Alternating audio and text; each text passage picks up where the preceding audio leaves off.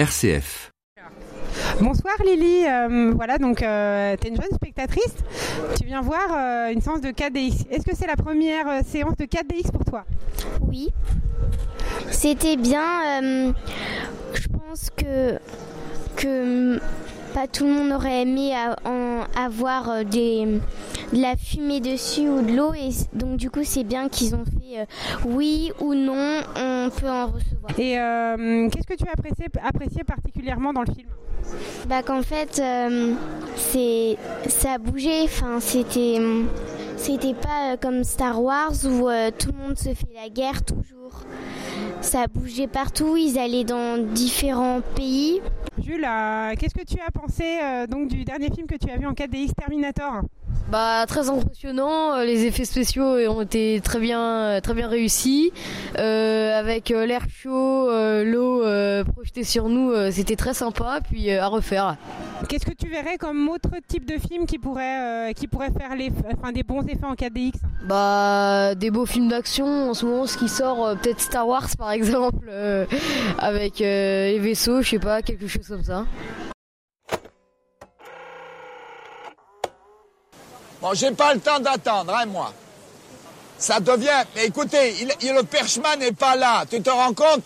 Mais c'est une plaisanterie, ça. Allez, tournons. Qu'est-ce qu'il fout, ce con? Qu'est-ce que tu fous là-bas? Viens là, nom de Dieu Oh, mais qu'est-ce que tu allais foutre là-haut? Allez, moteur Moteur Vite au départ, allez, allez, allez Allez, moteur. Dans 30 secondes, on raccorde absolument. Allez, moteur. Allons-y. Moteur.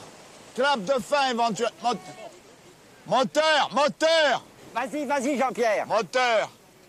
Moteur. Allons-y. Moteur Bonsoir et bienvenue dans Graffiti Cinéma, la seule émission du Loiret au monde à proposer des t-shirts à l'effigie de Jean-Pierre Mocky. Ce soir, le cinéma est un sport de combat qui attaque la corruption, la violence, l'hypocrisie. Il a croisé mai 68, le général de Gaulle, les années Mitterrand et Popidon, You Got Pompidou. Je voulais absolument faire ce jeu de mots. Ce soir, nous parlerons de l'œuvre de Jean-Pierre Mocky, le regretté bon client des plateaux télé, le râleur gaulois qui raclait tous les fonds de tiroir pour financer ses films, ses nombreux films, qui n'ont manqué aucune lutte qu'il a pu croiser sur son chemin. Aucune cause à défendre, aucun pot de terre contre pot de fer n'a été oublié par Jean-Pierre Mocky.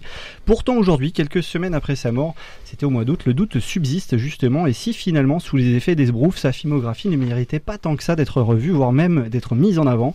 Nous, en tout cas, on n'est pas tout à fait de cet avis, et on en parle avec notre invité ce soir, qui est Claude Boulet, et bonsoir. Bonsoir. Et un grand merci d'avoir accepté euh, notre invitation, Merci. puisque bah, justement Claude Boulet est un spécialiste pour parler de Jean-Pierre Mocky. Il y a un entretien que Claude, euh, tu as réalisé avec euh, le cinéaste qu'on diffusera à la mi-temps de notre émission à peu près.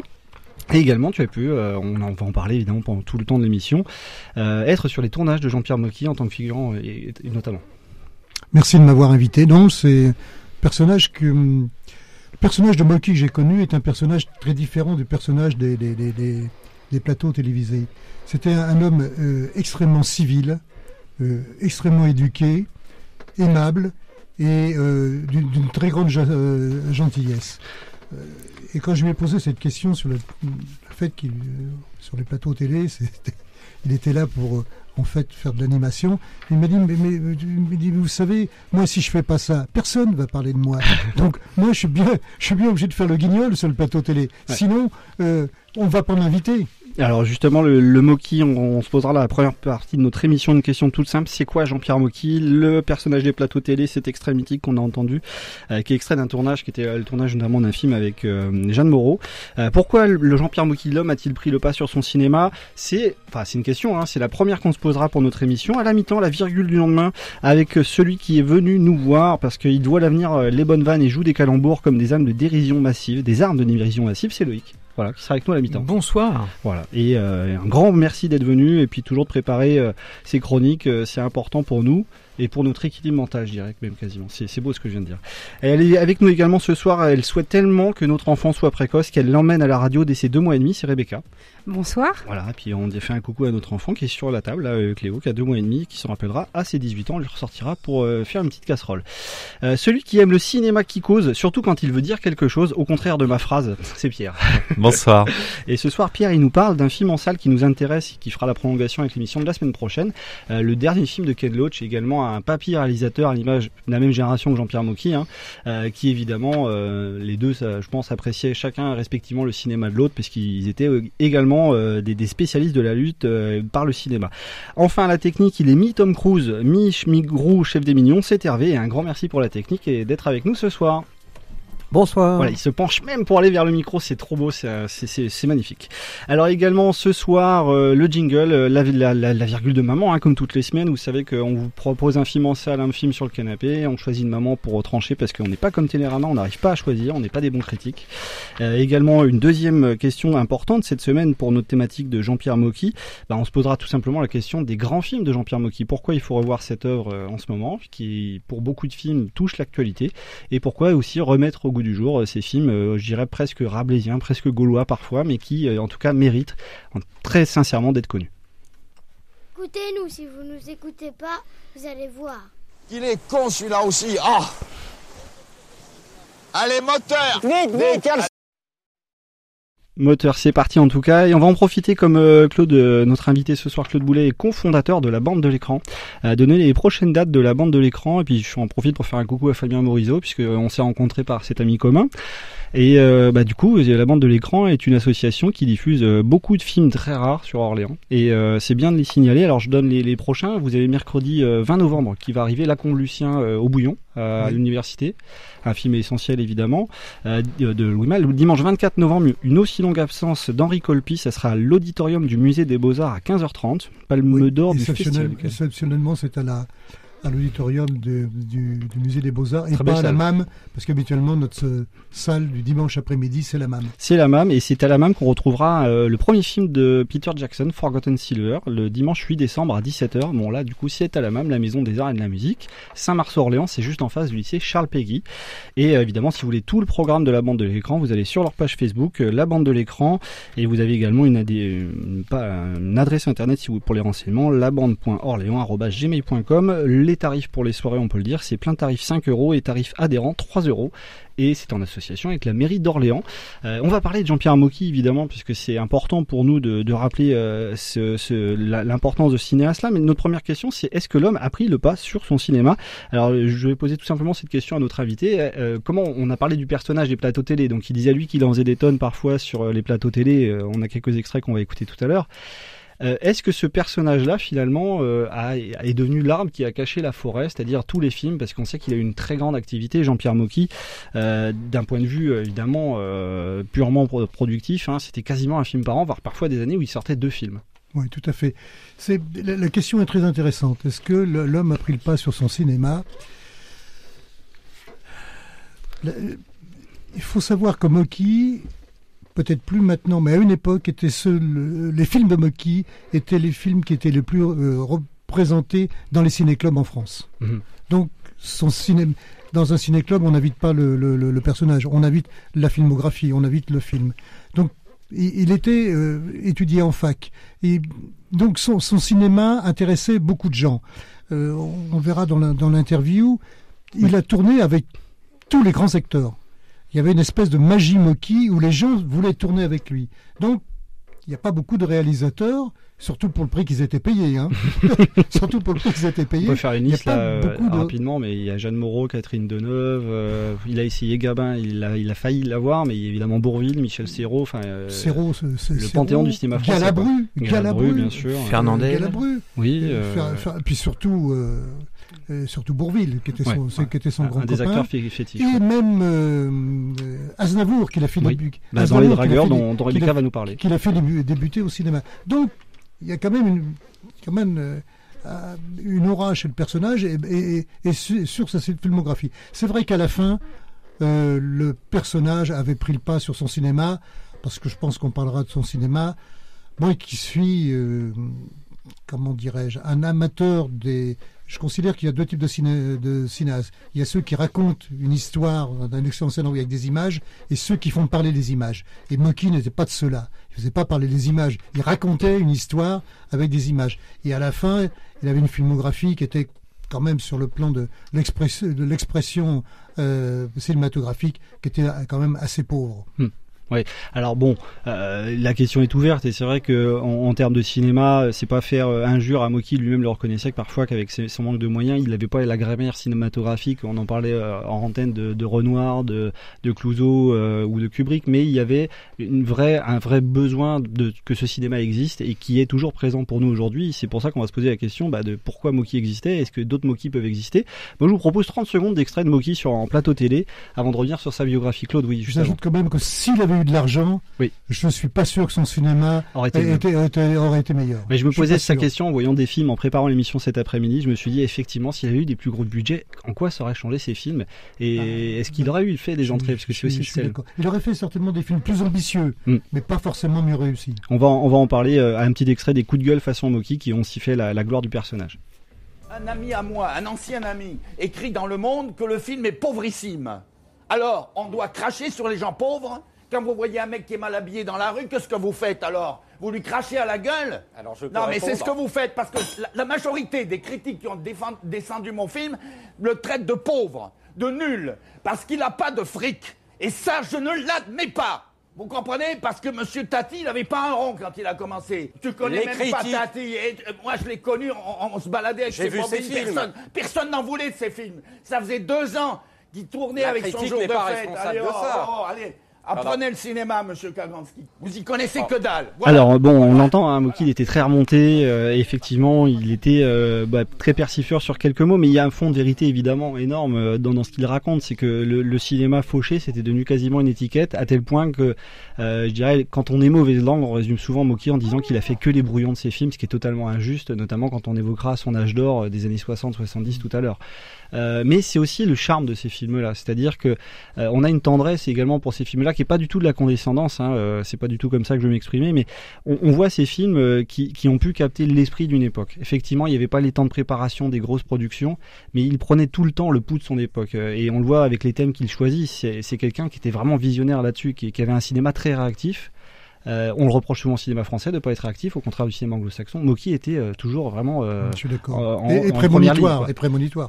On peut raconter éventuellement quelques thèmes de, qu'il utilisait. Alors contre l'hypocrisie, il était anti, pas anti-religieux, mais on le disait tout à l'heure contre l'hypocrisie de certaines croyances, contre la pédophilie parfois, contre contre tous ces thèmes-là d'actualité, la corruption des élites également un grand thème des années 60-70. Est-ce qu'il y a un souvenir de, cinéma, un, film qui ressort comme ça que vous voulez nous ressortir pour pour parler de de cette volonté de toujours être combatif dans le cinéma? Bah, y a, Moi, il y, y a, trois films chez, chez Moki qui m'ont qui m'ont marqué. C'est Solo, L'Albatros et, le, le, Miraculeux, qui, qui, qui, est, un film qui n'est pas du tout un film anti-religieux. Hmm. Euh, un drôle paroissien. Avec Bourville aussi. Avec Bourville. Mais euh, moi, je me souviens dans dans, dans euh, l'Albatros ou Solo Solo. Je crois que c'est dans Solo. assez proches les deux films. C'est dans Solo où euh, un de ces personnages dit, euh, s'adressant à un autre, je ne sais pas si vous avez joui déjà d'un homme ou d'une femme, mais ceci n'est rien à côté de la jouissance politique. Mmh. Et c'est une question que j'avais posée à Olivier Gourmet euh, sur le film L'exercice de l'État. Et Gourmet était un peu surpris. Et c'est euh, Pierre Scholler qui a répondu. Il a dit oui, vous avez raison, parce que euh, dans l'exercice de l'État, il faut savoir que euh, Guesso, qui avait été ministre des Transports sous Mitterrand, a été conseil du, du, film. Et euh, Olivier Gourmet avait passé une journée dans le, un ministère. Et il me répond, il me dit c'est vrai, c'est des sportifs, les, les politiques, c'est des sportifs de haut niveau. Et dès qu'ils s'assoient dans le fauteuil de ministre, c'est, ils sont tout autres. L'adrénaline monte, c'est tout autre. Et c'est vrai que Moki combattait ça, il, ah, ne supportait pas, euh, cela. On va en parler avec les films des années 60 dans la deuxième partie. Mais on peut aussi se poser la question, parce que c'est vrai que, bon, on parle du combatif, pourquoi Moki a-t-il loupé la nouvelle vague? Parce que c'est vrai qu'il est de la même génération que les Truffaut et les autres. Euh, Rebecca va nous parler de son premier film. Alors, plus exactement, pour Moki, c'était son deuxième, parce qu'il est né un peu dans le combat avec euh, déjà une première injure à, à son travail, c'est euh, La tête contre les murs de Franju, Ouais. Euh, le grand réalisateur Franju euh, pré-Nouvelle Vague, pendant que Cléo fait des siennes, notre, notre petit en studio, c'est ses premiers mots à la radio. Il lui avait été volé ce film-là, selon lui, parce qu'il avait fait tout, la mise en scène, la direction d'acteur, le script, il avait recruté le casting, et au dernier moment, les producteurs veulent mettre un nom à sa place parce qu'il était beaucoup trop jeune et ils prennent Franju. Et Voilà. c'est sa première expérience très douloureuse dans le cinéma très, finalement. très douloureux. Alors, sa première expérience, il faut savoir quand même que il a été comédien très tôt puisqu'il joue dans Les Enfants du. Bah, il a joué en Italie. euh, il, a joué avant il a- dans les enfants, du euh, les Enfants du Paradis. Oui, c'est ça. euh, Oh, il- oui, il a fait beaucoup de. oui, de les Enfants ouais. du Paradis, il doit avoir 12-13 ans et il joue, il joue, dans, son, il joue dans, dans, dans, dans ce film. Mais c'est vrai que euh, pour le film La tête contre les murs, qui est un excellent scénario, Oui. Dans un hôpital psychiatrique, un, un film. on lui a pas fait confiance. Voilà. Parce qu'il était trop jeune, on a dit, Hum, il y a de l'argent, euh, est-ce qu'on va euh, bien confier la caméra à un garçon qu'on connaît pas? Et ils lui ont pas fait confiance. Et c'était malheureusement une, une des questions que je devais lui poser, si ça l'avait beaucoup marqué. Et moi, je pense que ça l'a pas... Sur le coup, oui, mais ça ne l'a pas marqué. Mais c'était profondément un indépendant. Et ça permet de comprendre également son rapport au cinéma et au producteur, puisque lui lui-même qui a voulu devenir indépendant, euh, comme vous, le dites effectivement, c'est déjà une première entrée dans le monde du cinéma qui était douloureuse pour lui, euh, effectivement, parce qu'il était très précoce dans, cette capacité d'entreprendre, et euh, ça commençait par cette expérience-là. Donc son premier film officiel où elle met son nom, Rebecca va nous en parler, c'est Les Dragueurs en 1959. Alors je vous propose un petit extrait de 30 secondes, et puis après on va laisser un bout de la, la bande-son du film, fantastique bande-son d'ailleurs, puisqu'il avait quelqu'un qui était un petit peu pas connu à l'époque, mais qui était euh, bah, bon, Maurice Jarre hein, quand même, c'est quand même pas trop mal. Il a eu des bandes extraordinaires. Euh, euh, Moki, pardon, je pensais Moustaki, également Léo Ferré qui lui fait des bandes son formidables dans les années 60-70. Un petit extrait des Dragueurs et Rebecca va nous parler de ce film de 59, donc 60 ans.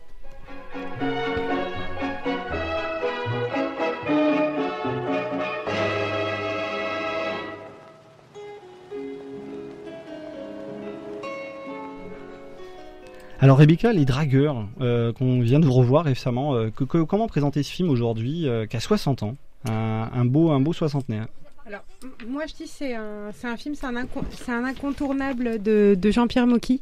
Bon, c'est un de ses premiers films aussi, mais pour moi c'est un film intemporel sur la drague. Ce que, j'ai beaucoup aimé en fait, c'est la présentation de, on va dire, de, on va dire des, de jeunes hommes qui ont la vingtaine comme ça, et puis qui montrent un petit peu toutes les méthodes de drague. Et ce qui est intéressant dans ce film, c'est que euh, on voit toutes les méthodes de drague, mais on voit aussi des, des femmes qui draguent. Et donc, je trouve que pour l'époque, 59, c'est quand même relativement rare de, de voir ce phénomène-là, donc il est un peu avant-gardiste. Et euh, ce que j'ai bien aimé, c'est le, le personnage principal euh, du, du film, en fait, qui se détache complètement, en fait.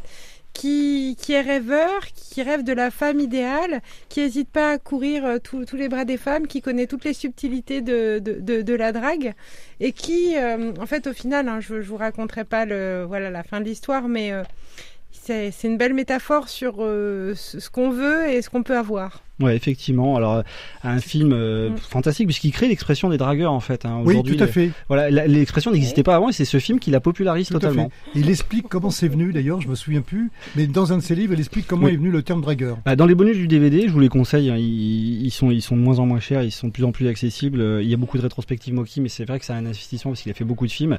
Il racontait qu'en gros, il se retrouvait à côté des Champs-Élysées, parce que c'est là, lui, il recrutait les acteurs, il voulait se faire connaître euh, auprès des studios. Et il se faisait des défis, il était dans des bars, il disait, tiens, si tu ramènes telle fille qui passe devant, euh, on te paye ton pot, euh, on te paye à boire. Alors évidemment, c'est euh, aussi l'époque. Hein. C'est vrai qu'à notre époque, on, voit que c'est de plus en la drague est mise en question et c'est en toute logique normal. C'est plutôt sain de la mettre en question quand elle est faite de manière agressive. Mais c'était l'époque où la drague est vue comme vraiment un trait d'esprit. On va on va chercher les jeunes filles. Et ce film-là est très moderne. Dans les années 50, c'est pas du tout un film machiste on voit des des, hommes être très virulents quand ils vont draguer. C'est vraiment la drague à la française, le charme tel qu'il est iconographique quoi. Voilà. Je ferai une parenthèse sur le sur, sur la bande son en fait, puisque la bande son c'est c'est une bande son de fête foraine. Oui. Donc on a l'impression que oui, draguer c'est une c'est une attraction comme une autre. Voilà, on est en 59. Voilà, et c'est aussi le- la, la vie nocturne du Paris de l'époque, hein, euh, Mm, qui est tournée mm, en mm. extérieur. Et c'est pour ça qu'il est totalement dans l'esprit Nouvelle Vague. La Nouvelle Vague, bon, bah, qui était au départ une sorte de truc de journaliste où on, on englobait quelques réalisateurs. Moki n'a jamais été englobé là-dedans. Alors que Les Dragueurs est un film emblématique des techniques de la Nouvelle Vague. On sort des studios, on prend des acteurs pas très connus, dont le très jeune, je- enfin jeune. 35 ans à l'époque, mais Charles Aznavour, totalement inconnu encore à l'époque, et qui n'a pas encore fait les immenses succès, qui n'est pas encore au panthéon euh, de la culture française. Donc Les Dragueurs, le premier film officiel de Jean-Pierre Mocky, qu'on conseille très vivement, un film qui, qui vieillit très très bien celui-là, fantastique d'ailleurs. Il y a un film que je, qui est très moral, qui s'appelle Un couple.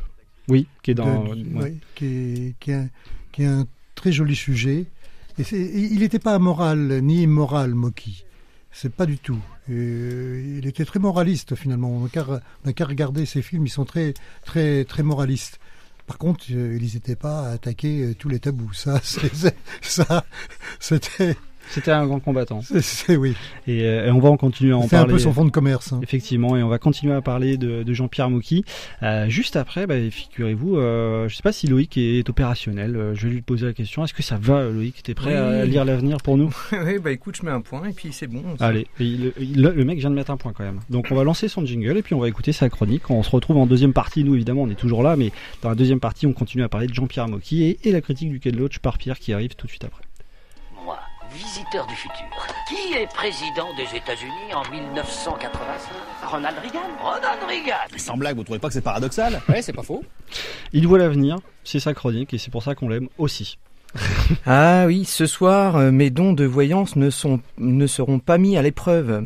Bon, je vous entends déjà derrière votre poste de radio. Quoi? Le mage du 7e art ne nous fera pas boire sa potion? Quoi La pitié du grand écran ne nous éclairera pas de sa lumière? Si, mes petits biquets, rassurez-vous.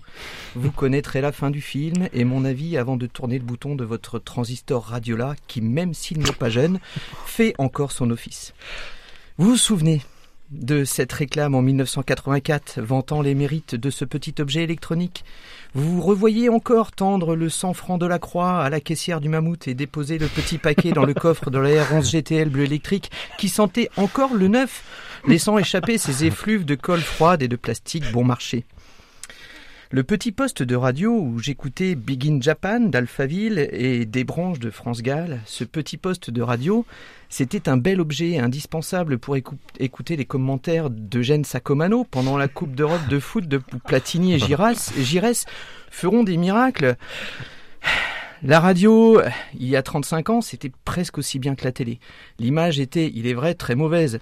Et pour voir du grand et du bien filmé, il fallait faire la queue au cinéma l'ABC à Chartres et prendre un ticket à 28 francs. Et pour voir quoi? Eh ben, à mort l'arbitre, bien sûr, hein, dans une salle aux odeurs de cigarettes et vente d'esquimaux Miko après les publicités. C'était avant que Disney n'achète toutes les success stories. Ah, voilà, Miko, Moki, Mickey. Ah, c'était la belle époque. Bah oui, au fait, le film ce soir. Eh ben, je vous parle du film de Nicolas Bedos, La Belle Époque, avec Daniel Auteuil et d'autres acteurs connus. Bon, alors grosso modo, un type de euh, voilà la soixantaine bien tannée qui est euh, qui est devenu sans surprise et sans espoir, englué dans un quotidien fait d'habitude et de mal aux dents, à qui on propose un nouveau concept mieux que la réalité virtuelle, au théâtre. Mais alors le truc de dingue, hein, euh, vous dites. Vous dites quelle période de votre vie vous voulez revivre, et tout est mis en place pour coller à la réalité. Costumes, décors, tonalité, vocabulaire, des acteurs qui jouent le rôle de vos plus proches amis, amour et compagnes. Bon. Euh, le film raconte vite un problème de position entre rêve, souvenir et réalité. De ces trois états se fondent et se confondent joyeusement pour donner un film bien écrit et plaisant au demeurant. Nicolas Bedos nous étale sur la table le temps qui passe et la peur d'avoir perdu ses belles années et sa jeunesse qui court à contresens avec la mort, la sienne et celle des autres, en coucher de soleil.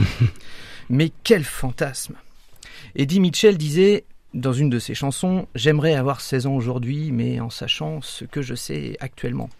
Rejouer les scènes, déjouer les échecs, oublier les rugosités qui sont les murs dans la vie réelle et qu'on oublie et qu'on ignore dans nos souvenirs. Dans nos mémoires, on ne bafouille pas, on n'éternue pas, on n'a pas faim, on n'a pas mal aux dents. Et dans nos souvenirs, Moki est un grand cinéaste et Bedos un comique. Dans nos mémoires, le cinéma est un merveilleux nuage qui pleut des émotions et un soleil qui nous caresse de ses rires. Et si l'on choisit bien, ça peut être encore vrai. Effectivement, euh, fantastique. Bravo. ouais, ouais, ouais, J'applaudis. Ah, tu voulais un, un extrait de, de pub d'années 80 Ah bah voilà. Et figure-toi que j'en ai, réclame? j'en ai, j'ai trouvé une réclame euh, au hasard sur, euh, alors je peux pas dire internet, sur le, le réseau mondial. Voilà. Hervé va nous envoyer ça. Les jouets. Si je vous dis Barbie ou Kiki. Vous vous souvenez? Mais si, le Kiki de tous les Kiki, créé au Japon pour apprendre aux enfants l'amour et le respect. Mais il y avait aussi plein de- Voilà, bon, euh, les années 80, c'est pas tout le temps top, hein, même Non, si non. faisait encore des films à cette époque-là. Euh, ce que je vous propose, bah, c'est, euh, on est quasiment à la mi-temps de notre émission, juste avant la critique de Ken Loach par, euh, par Pierre, on va écouter l'en- l'entretien qu'a eu euh, Claude Boulet, notre invité, avant de parler, continuer à parler de Moki. Euh, on va commencer avec une- un extrait de la, la bande son que Georges Moussaki lui avait fait pour Solo, un film qui raconte très bien les, les illusions perdues en 69, de, bah, justement de mai 68 juste avant. Il avait même commencé à tourner en 68 ce film-là sur quelqu'un qui veut retrouver un ancien manifestant, son frère. Et on parcourt toute la France 68 art de- dans, Solo, ce, film fabuleux. Et c'est Georges Moussaki qui fait la, la bande son. Donc on va écouter un extrait de cette bande son, puis juste après l'entretien de Claude avec, euh, euh, avec Jean-Pierre Mocky, évidemment.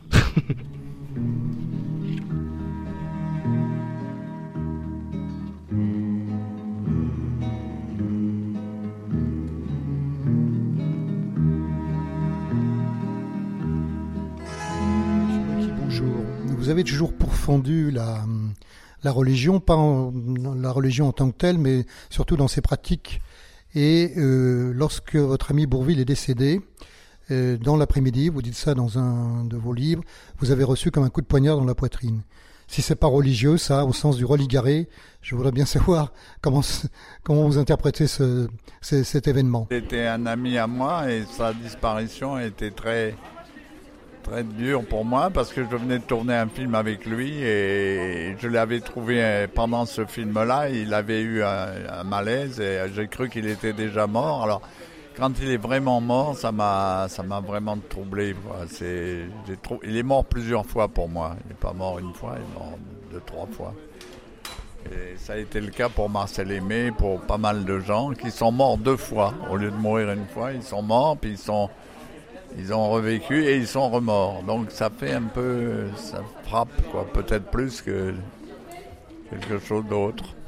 Vous êtes toujours attaqué à, à l'hypocrisie et au mensonge, surtout à l'hypocrisie humaine. Ça vous vient d'où ça? Ben oui, parce que c'est le défaut le pire qui est soit, c'est l'hypocrisie de ne pas dire la vérité. C'est c'est la chose qui est la plus grave dans la vie. Donc l'hypocrisie, qu'elle soit en politique, en, amour, en, en n'importe en amitié, c'est quelque chose de très grave l'hypocrisie. À mon avis, c'est un défaut majeur.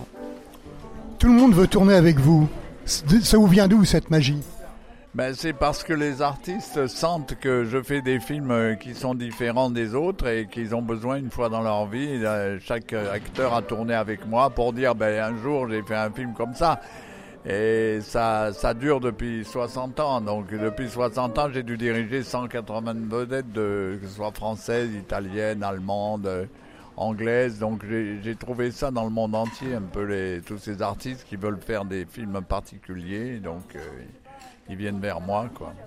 quel est, votre, quel est votre plus grand regret cinématographique? Ben, c'est de ne pas avoir d'argent. Parce que sans argent, on ne peut pas faire grand-chose. On peut faire des films, mais pas les films qu'on voudrait faire. Donc euh, l'argent est malheureusement euh, indispensable dans ce métier. Donc quand on n'en a pas, ben, on fait ce qu'on peut. On, fait, on essaye d'être des auto-entrepreneurs et de, de quand même faire des films valables, mais ils seront toujours plus faibles que les autres. c'est sûr. Et quel est le film que vous n'avez pas fait et que vous regrettez? Un film qui s'appelle. euh, bah, c'est un film qui s'appelle Fleur de rubis. C'était une fresque un peu comme Les Enfants du Paradis, un grand film euh, historique qui se passait à Pigalle en 45 après la libération. Et ce film-là, je devais le faire avec des grands artistes qui sont malheureusement plus là, Michel Serrault, euh, Philippe Noiret, et des gens comme ça. Donc, malheureusement, aujourd'hui, ce film est compromis parce qu'il coûte très cher et que, voilà. Et dernière question, vous avez fait un film porno et j'ai entendu plusieurs versions de votre part. Euh, soit c'est l'ac- l'acteur, c'est le mari de l'actrice qui avait racheté le film. Je ne sais pas exactement. Oui, c'est exactement ça. C'est-à-dire qu'à l'époque, euh, un certain nombre de réalisateurs français ont été choqués par la loi que Giscard d'Estaing a promulguée, dans laquelle euh, il autorisait les films X, c'est-à-dire les films pornographiques. Donc nous, qui faisions des films d'auteur, on a dit, ah ben puisque c'est comme ça, on va en faire un aussi. Et chacun d'entre nous a fait un film pornographique, donc moi, moi aussi. Mais quand il a été fini, la personne qui avait tourné dedans, son mari a, a voulu... a, a voulu le, racheter le film, c'est pour ça qu'il n'est jamais paru. Voilà. Bah, ça, Merci, Monsieur Moquet. Merci. C'est une des nombreuses histoires qu'il raconte dans, dans ses livres. hein. Euh, Claude, on va en reparler avant de laisser la parole à Pierre pour le, le dernier Ken Loach. Alors, le, le dernier bouquin qu'il avait sorti, euh, à ma connaissance, hein, c'est celui que j'ai dans la main, qui s'appelle Je vais encore me faire des amis. C'est aux éditions du Cherche Midi. Alors bon, on savait qu'il était un peu hableur. Il est quand même, tu parlais euh, Loïc dans les souvenirs, il enjolivait pas mal de choses, mais il a un tel vécu, il a traversé tous les âges du cinéma euh, jusqu'à sa disparition que c'est c'est une source incroyable euh, de connaissances et il a il a un regard fantastique sur beaucoup d'acteurs et souvent très euh, effectivement très moraliste, mais qui fait plutôt du bien dans un cinéma français Oui, parfois. Je dis pas qu'il le mérite ce cinéma français d'être jugé de cette façon-là, mais ça fait jamais de mal euh, d'avoir des et là je veux le dire avec toute l'affection du monde d'avoir des vieux cons qui viennent un petit peu vous rappeler euh, d'où vous venez quoi. Alors justement sur le cinéma porno, moi j'ai appris quelque chose. C'est m'a dit pourquoi on a fait ça? Parce qu'il dit le cinéma porno s'est développé sur les sur les salles d'arrêt essai. Oui. Et c'est vrai que euh, moi je suis arrivé en Orléans en, en 64, il y avait un cinéma d'arrêt essai qui s'appelait Loriot euh, rue de Bourgogne. Il ne passait que des films d'arrêt essai et c'est devenu un cinéma porno. Parce qu'ils avaient Et- de l'argent, ouais. Eux, Oui. ils avaient des subventions, et donc lui, comme il cherchait à faire et, du cinéma et- par et en tous fait, les il moyens. dit nous, on pouvait plus passer nos films. Alors pour emmerder Giscard, on s'est mis, on s'est mis à faire des films porno. Il n'y a pas que lui hein, qui a fait. J'ai, il y a euh, comment il s'appelle euh, Oh, il y en a- ouais, il y a, il y a Sous- des grands, pseudo, il y en des, a, des grands cinéastes qui ont fait des films porno. Et c'était uniquement pour emmerder Giscard. Et il racontait aussi qu'il l'avait très mal fait parce qu'il le faisait avec un regard de cinéaste, avec une belle lumière, une belle photo, et donc que personne allait voir ce fameux film. Et donc, euh, bon, bah finalement, il avait été tourné, il comptait dans sa filmographie, mais que, bon, bah du coup, c'était une période comme une autre. On voit bien qu'il a traversé jusqu'à l'excès, jusqu'à cet excès ultime qu'est le, le cinéma porno, tous les genres et tous les registres du cinéma. On va en parler dans notre deuxième partie, parce que c'est aussi ça qui fait la richesse de la, bah, de la conséquente Puis, euh, filmographie de le mari de l'actrice qui était industriel a racheté le film. Voilà. il a vu le film, il a racheté le film. le film le plus cher du monde, euh, tourné juste pour une personne. Mais en tout cas, il y en a un qui, qui est cher à notre cœur. On va, on va en parler parce qu'il est en salle et on va rebondir sur lui euh, ces semaines-là. C'est le dernier film de Ken Loach et on l'écoute juste après. Euh, bah, tiens, un petit jingle pour Pierre. Je me disais que ça pouvait être sympa avec euh, François Damiens. Eh, que je suis méchant. Ouais, je vais faire bobo. Mais non, T'es mais limite vexant, hein. Mais non, mais je suis vexant. Allez, un petit bout de la bande-annonce et puis après on parle de Ken Loach. C'est très sympa de parler de Ken Loach. You name it, I've done it. Concreting, plumbing, Is that you too? I've done it all. There's always someone on your back, isn't there? Come on, we've got time to make up. Let's go. I'd rather work on my own now and be my own boss. Let's just get a few things straight at the start, though, shall we? Hi, Rosie.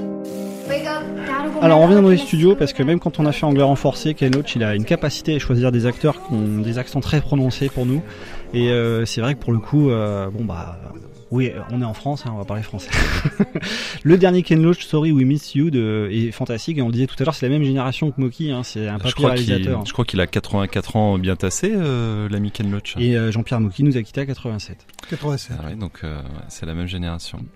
Donc ouais, j'ai pu aller le voir au Carn, donc il est il est sorti mercredi dernier. Alors euh, déjà un point moi très positif, c'est que il y a énormément de monde euh, en salle pour aller voir ce film là, parce que moi j'y suis allé mardi euh, mardi en après-midi et la salle était remplie. Euh, D'ailleurs depuis septembre c'est le film où j'ai le plus de monde au Carn, donc euh, voilà c'est vrai que Ken Loach c'est quand même un, un nom qui attire. Ouais. Euh, même même dans des cinémas, bon il est pas à pâté hein. Mais voilà, Ah, au il Carme, est programmé il- au Pâté Place de Loire. Ah, il est, il est à. Pâté Place de Loire. ouais, tout à fait, bah, ouais. C'est vrai que moi je ne regarde plus, euh, je vais plus à Pâté. Mais... Ça arrive au meilleur. Donc bah voilà, non mais que, bah, que Ken Loach soit à Pâté Place de Loire, c'est quand même assez significatif. Ah aussi, bah, Il y, a- y des très bons chiffres hein, pour Sorry We Ah ouais, voilà. euh, Bon, je bah, j'ai pas regardé, mais- non, mais vas-y, ouais, c'est intéressant.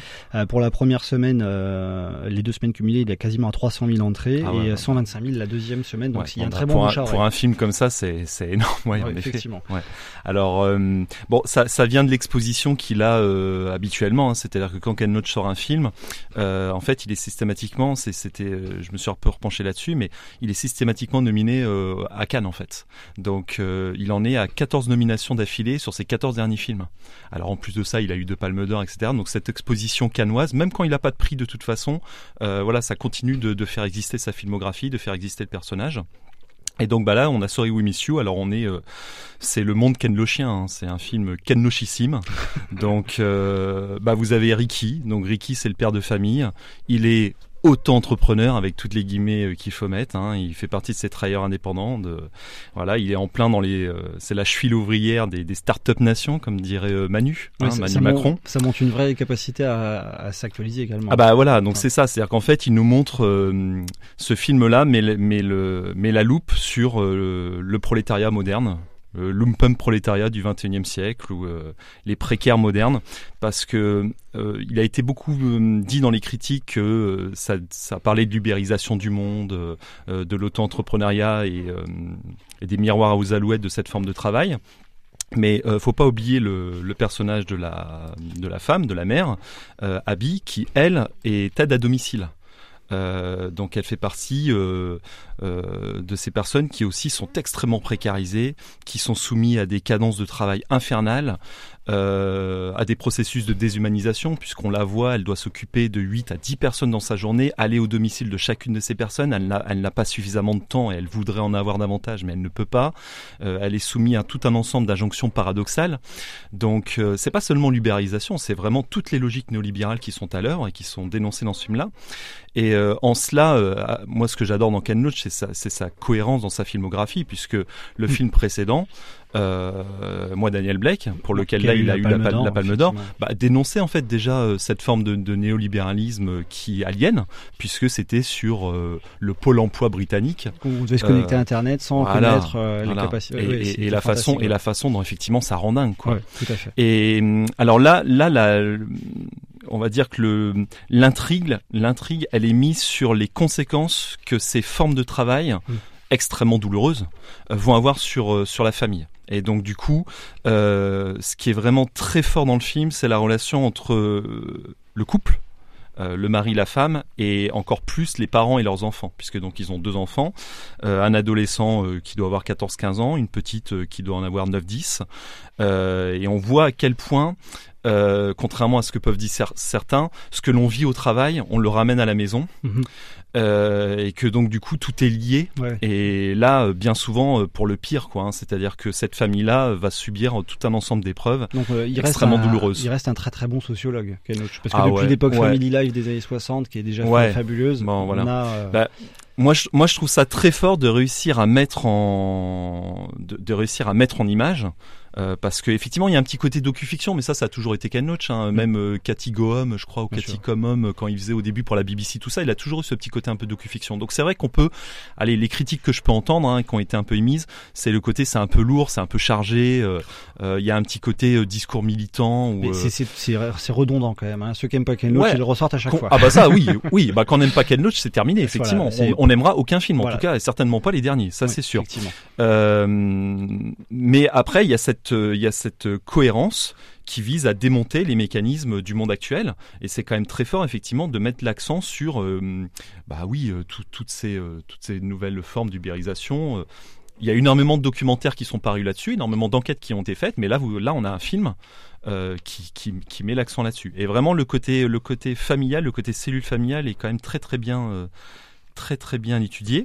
Et puis donc, on est à Newcastle quand même sur le lieu, pareil. Hein, c'est vraiment, on retrouve tout ça. Donc Paul Laverty évidemment au scénario, voilà. Qui, est- qui est le scénariste Bah attitré. oui. Bah, de toute façon, euh, Loach longtemps, s'en- cache pas. Il Ouais. travaille en équipe et dans son équipe, il ne veut que des gens qui ont Mm. une façon de voir la, la, la société, la vie politique et des idées politiques comme lui. Oui, parce que sinon, il dit, Paul- ça marche pas. hein, Paul Laverty, c'est quasiment le nom aussi grand que Ken Loach sur, euh, sur l'affiche, parce que c'est vrai que Ouais. c'est un point de repère également pour, pour tous Ouais. les fans de Ken Loach. Bah lui, il dit pareil, il dit pas euh, c'est un film de Ken Loach. Il trouve ça complètement Oui. débile comme Il y a ce expression. côté un peu collectif. Voilà, exactement. Et, euh, et donc du coup, le, on est à Newcastle. Donc euh, c'est gris, c'est morne. euh, C'est le nord de l'Angleterre, hein, faut bien situer. voilà, ouais, c'est pas loin de Sunderland, ces villes-là. C'est paupérisé, c'est précarisé. Il y a des logements ouvriers. euh, ça se vanne entre supporters de Manchester et supporters de Newcastle. Donc on- juste à côté. Donc on retrouve, bah ouais. Et donc on retrouve cette culture populaire, voilà, avec quelques scènes, quelques scènes de briquet de broc. Tac, effectivement, on est au plus près des gens. Il filme les, il filme les humbles, comme Zola écrivait dessus ou comme Dickens écrivait dessus. Bah Ken Loach, lui, il est il les filme. Et moi j'ai trouvé ça assez formidable. Euh, voilà on pourrait parler aussi de cet acteur là donc qui a qui a été plombier 20 ans et en fait qui en est à juste à ses tout débuts. Hein, euh, de, de c'est son premier grand grand rôle en fait. Cet acteur. Spécialité de Ken Loach également, comme Bah pour ouais, Moki, voilà. qui avait souvent Bah, c'est des ça. seconds rôles tout à fait improbables, et euh, il va souvent chercher chez des, des amateurs Et du des, coin, des gueules et, du, et coin, c'est-à-dire que hors de question de prendre un londonien pour jouer un, Oui, tout à fait, ouais. pour jouer un, un, un, ouvrier. Euh, D'où mon rappel sur les, sur les accents tout à l'heure, parce que même quand on parle bah, très bien, bien anglais, c'est parfois euh, très compliqué. Alors moi, je comprends rien à l'anglais, donc comme ça, j'ai des sous-titres, c'est parfait. Mais effectivement, c'est ouais, c'est assez marquant. Donc euh, Alors on conseille donc vivement. ah ce bah film, si hein. on aime Ken Loach, on va adorer. Si on on aime moins cinéma. Ken Loach et qu'on est intéressé par ses nouvelles formes de travail, et moment. ben dans ces cas-là, on y trouvera quand même un tableau saisissant. Donc je, cons- je conseille à, à fond. Alors, on va reparler de, de Moki dans 20 Oui, secondes. Je vais, mais laisser- je, vais quand même ajouter une chose. J'adore le Ken Loach des débuts. Oui. Beaucoup moins le Ken Loach de la fin, et notamment moi, Daniel Black, ou d'ailleurs avec euh, Bertrand, avec euh, no- notre ami euh, Fabien, on a fâché à mort. Ah, euh, Fabien Morisot de la bande de l'écran. Et, oh, je, et je l'ai achevé finalement parce qu'il est parti en claquant la porte de sa voiture Oh là là. au, au Carme, euh, parce que je l'avais euh, interrogé. Je dis expliquez-moi Bertrand. Comment on peut récompenser un film tout à fait quelconque de Ken Loach qui Oui. s'appelle Moi Daniel Black des alors que des films, quand on parle du social en France, et je vais vous citer trois films, je vais vous citer La loi du marché, Mhm. Je vais vous citer Je ne suis pas un salaud, et puis le troisième film qui, était, qui portait le nom d'une d'une jeune fille, d'un garçon qui était routier, qui élevait ses deux filles Bon, tout seul, et elle- il y en a un- une qui dérapait, il n'arrivait pas à la remettre dans le droit chemin. Ah oui, c'est, euh, je l'ai perdu, celui-là. Bon, Mais bon, effectivement, ouais. Expliquez-moi que Mais ces films-là ne sont même pas sélectionnés à- Cannes et ne sont pas récompensés. Ah, la loi du marché a été récompensée, je crois. Il était. à- ah oui, oui, c'est ce qu'il m'a dit. La Ouais. loi- Oui, j'ai excusez-moi. Interprétation. Ce- ouais. oui, Ouais, prix de- second rôle, second rôle, petit, petite récompense, Monsieur Tavernier, petite récompense. Ouais. Hein Mais ah non mais Oui, eh, Ken mais- Loach, non mais Ken Loach, euh, Ken Loach c'est comme les Dardennes, euh, il a la méga cote à Cannes, ça on est bien d'accord. Euh, D'ailleurs il y a un film qui est sorti en septembre et euh, qui est beaucoup moins euh, du coup politique mais qui est très intéressant aussi, qui s'appelle Ceux qui travaillent avec Olivier Gourmet, Mhm. qui est formidable aussi. Qui est sorti Euh, semaines. je, je veux dire, voilà, de toute façon effectivement on peut avoir différentes approches. C'est vrai que Ken Loach a, a, a, a complètement la cote. Moi encore plus que encore plus que la loi du marché, il y a, il y a un film de Stéphane Brisé, celui qu'il a fait après, qui, est- qui est passé une, ouais, qui est guerre, extraordinaire. Moi, je l'ai extraordinaire, trouvé mais je suis extraordinaire. je suis. Et en effet, en guerre, là pour le coup l'année dernière, il est complètement passé euh, à l'as dans, dans, dans les dans Alors- les re- remises de prix. C'est vrai que Ken Loach a méga la cote, je suis d'accord. Mais après c'est quand même un- c'est c'est c'est c'est quand même euh, c'est quand même un bon film. D'ailleurs, Oui, lui, il- lui, il n'a oui, rien eu hein, oui. pour le coup là, celui-ci. Oui, hein. oui, C'est génial, bah, on se croira à droit de non. réponse, Mais c'est les- fantastique. les- on monte vraiment dans, dans, dans les, le temps. Les. Dardennes, les Dardennes ne sont pas, que j'ai interviewé aussi, les Dardennes ne sont pas en baisse de régime. Ouais. Alors que Ken Loach est, est Ah bah moi j'ai trouvé, ouais, moi je l'ai trouvé un peu. C'est euh, mieux que moi, Daniel Black. Et alors, pour terminer, Ah j'en reviens à euh, Moki. Euh, je lui dis finalement, Bertrand, vous êtes la dernière mé- mémoire vivante du cinéma euh, avec Moki. Ah, Ça a dû fâcher, Moki, ça, ouais. Il dit des conneries. monsieur Tavernier, un monsieur qui vous a fait découvrir L'île nue, Moranbong, une histoire coréenne. Qui connaît ce film? Ah, euh, L'île Bonardo, Moranbong, une histoire coréenne. Et puis la dernière fanfare. Je suis d'accord. Moki est un cinéphile. Pouf, il est parti, il a claqué la porte. Oui, non, c'est vrai que si c'est un personnage très clivant, hein, euh, Mookie, et c'est vrai que lui-même ne se cachait pas, Mookie, euh, d'envoyer beaucoup de d'ogives à droite à gauche. D'avoir un tel ego.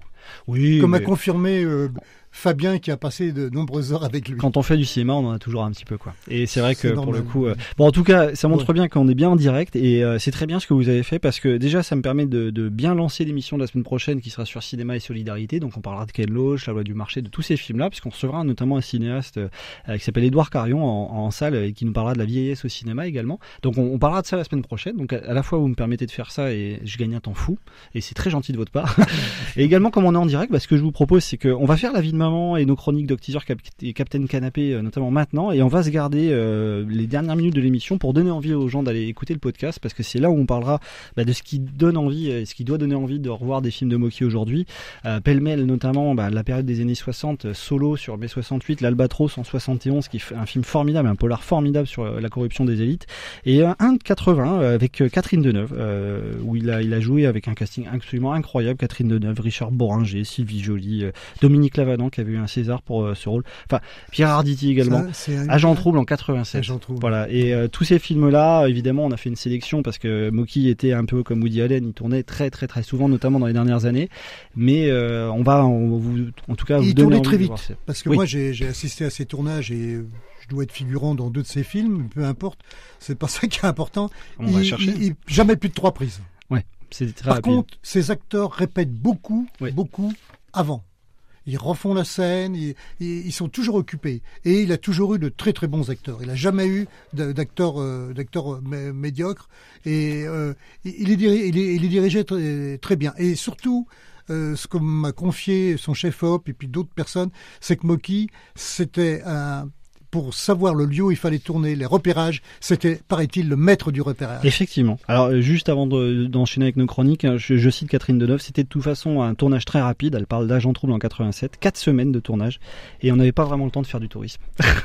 Donc c'est vrai que pour le coup, euh, ça en dit long sur, sur des méthodes de travail, il disait qu'une minute du cinéma c'était très très cher, et on revient donc à notre colère du début, moteur, quand il gueule, c'est parce que euh, la minute de cinéma coûte très très cher, et donc on n'a pas le temps de se perdre avec un gars qui va l'autre bout, et ce qui fait que cette colère est à la fois très drôle, mais tout à fait juste également. Euh, le jingle La vie de maman, puis on va donner à notre maman au téléphone euh, l'envie bah, de choisir entre deux films, celui de Rebecca ou le mien. C'est parti pour le jingle. Maman Oui Je suis là Réveillez-vous les filles Salut maman. Écoute, euh, très très chouette. C'est maman. Alors on a notre maman au téléphone, euh, normalement. Bonjour maman. Oui. Voilà, c'est- ça tombe bien, c'est la mienne.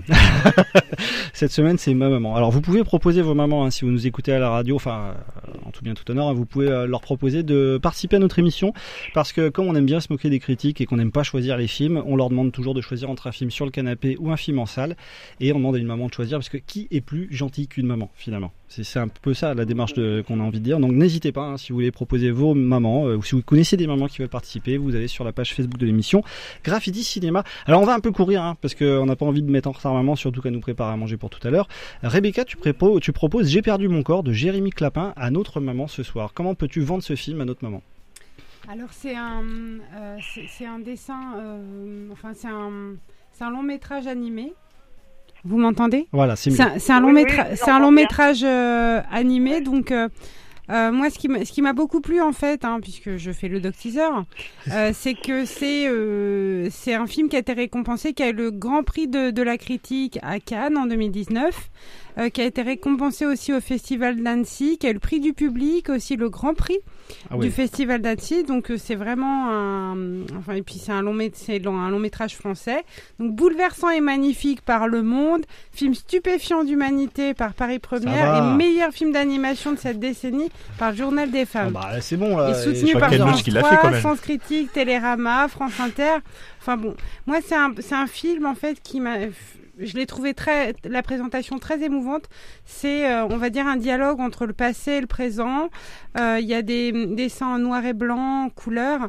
La, la musique est vraiment bouleversante. La il y a de la poésie à l'image. Euh, Oh, bah. Pour moi, c'est voilà. Ok, bon bah alors euh, voici la proposition de Rebecca. Un tourbillon de vie. Alors attends, mais je vais pas proposer le mien parce que le vends bien. Voilà, pour l'instant Ah, Rebecca vend, vend très bien son film. Alors non, moi c'est pas avec des robots géants. Euh, on rappelle le film de Rebecca, c'est J'ai perdu mon corps de Jérémy Clapin. Il sort demain. C'est le principe du Doc Teaser. Rebecca critique une bande annonce. C'est un film qui sort demain.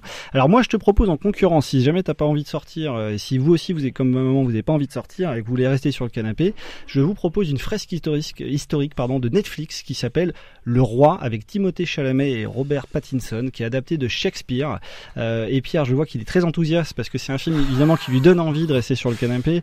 Euh, un film d'un peu plus de deux heures sur Netflix qui montre les nouvelles ambitions euh, du streaming et notamment de faire du grand cinéma adapté de très grands auteurs avec des grandes scènes de bataille et des acteurs très cotés. On rappelle que Tim- Timothée Chalamet, franco-américain, a quand même été nominé à l'Oscar alors qu'il n'a même pas 20 ans. Moi, franchement, euh, je pense que c'est une bonne raison pour rester sur le canapé. Donc, on va. Ça, non, c'est pas sous-titré, ça? C'est c'est c'est pas en- c'est pas un film français, mais on peut le regarder en version française. Ah oui, parce que toi, sous-titré, j'aime pas trop. Donc, non, je vais prendre le premier. J'ai perdu mon corps de Jérémy Clapin. Bah, ce soir, cette semaine, on va donc en salle euh, et c'est. Rebecca qui l'emporte. Merci maman. Rebecca. À tout à l'heure et n'hésitez pas. C'était notre virgule de maman. Merci, à bientôt. En plus, les enfants, à plus. Il nous reste une minute trente, euh, les amis, autour de la table, pour donner envie aux gens d'aller écouter le podcast. Alors, le meilleur moyen pour moi, c'est de leur dire ce qu'on va aborder dans les 20 minutes euh, supplémentaires de podcast. On va évidemment parler de Moki avec euh, la période très riche de Moki des années 60-70, euh, notamment ses grands thèmes, un drôle de paroissien en 63, la corruption avec l'Albatros en 71, le louiganisme également les années 80 avec Amor à l'arbitre en 84, les grands acteurs qui ont joué chez lui également. On va rebondir avec notre invité Claude Boulet dans cette partie. Euh, donc, podcast, un quart d'heure, 20 minutes avec des questions. hein. on se retrouve juste après. La semaine prochaine, on a, figurez-vous, euh, donc euh, cinéma et solidarité. Donc on dira sur tous ces cinéastes qui à un moment donné ont voulu mettre en avant ces solidarités, de la loi du marché à Ken Loach en passant par tous les films aujourd'hui qui parlent bah, tous les âges de la vie, notamment l'âge de la vieillesse. Donc on en parlera la semaine prochaine. Euh, écoutez, moi je vous propose qu'on se quitte avec le thème de l'albatros, euh, qui est aussi un thème fantastique que Léo Ferré avait fait pour nous qu'on se quitte avec notre partie FM pour le film euh, de Moki. hein, quand même, il y a eu des super bandes son les années 60-70, euh, un thème extraordinaire. Et euh, voilà pour notre partie FM. On se retrouve en podcast. Et puis bah Cléo a eu le mot de la fin, donc euh, à bientôt.